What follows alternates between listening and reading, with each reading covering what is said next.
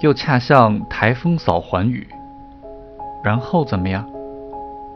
堆来枕上愁何状？怎么样？东方欲晓？怎么样？乔雅试图给儿子解围，背一首古诗吧，《白日依山尽》。可是夏冲躲闪着眼神，咧开了嘴，看上去就要使出哭闹，以便摆脱窘境的小伎俩来了。出于不可解释的动机，他试图往床下钻，结果卡住了。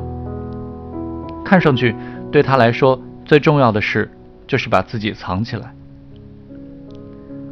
黄奶奶转而去看三个手下，毫不掩饰地哈哈大笑了起来。乔雅恼羞成怒，拎起夏冲打了他一下，又命令说：“好好站着。”黄奶奶注意到乔雅戴的是旧手表，而于兰根本就没有手表。她还注意到于兰已经看到了她的簇新的亮闪闪的上海牌手表，却没有表现出应有的羡慕。她为此更恨这两个年轻的女人了。你戴什么表？她问于兰。于兰说：“我没表。”黄奶奶说：“怎么会呢？”她强硬地抓过于兰的胳膊，用她在批斗会上学到的技巧扭住她，又撸起了她的袖管，直到光秃秃的手腕暴露出来。你这是要干什么？于兰惊叫说。你怎么拧人胳膊啊？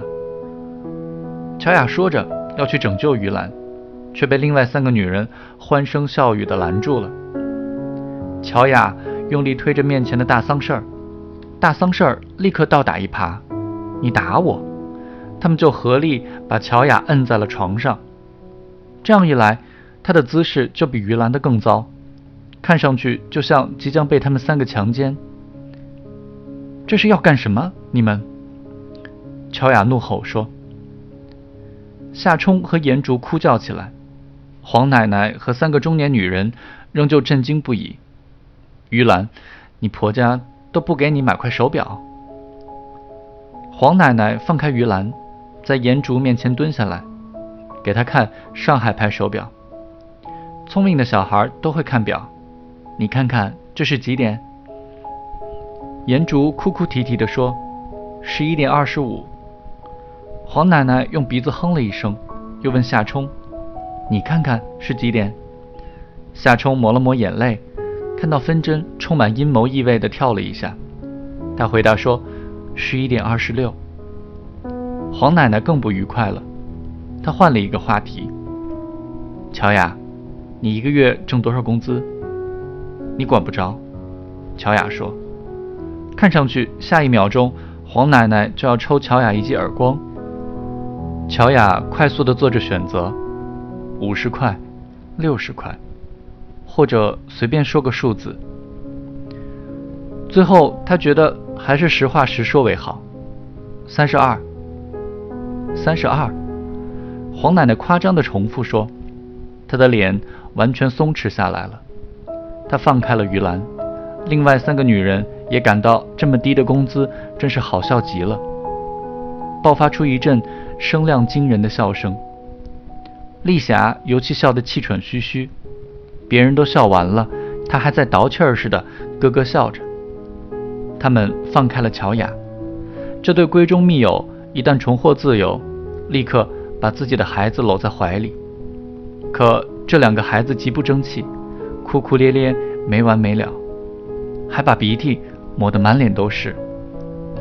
黄奶奶的人马心满意足地看着这一切，乔雅气恼地给了夏冲一巴掌，于兰掐了颜竹一下。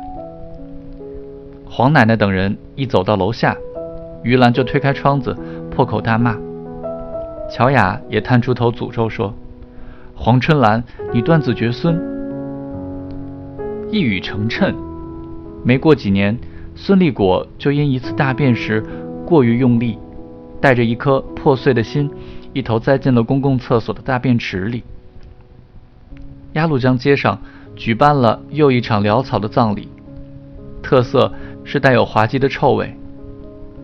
不久之后，就没谁记得这件事了。就像没谁记得于兰和乔雅为什么在这个小伙子死去的时候幸灾乐祸，以及为什么把黄奶奶和她的三个女跟班叫做四人帮一样。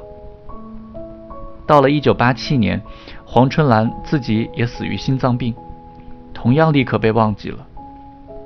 悲剧的谷仓里又收获了一颗悲剧的谷粒。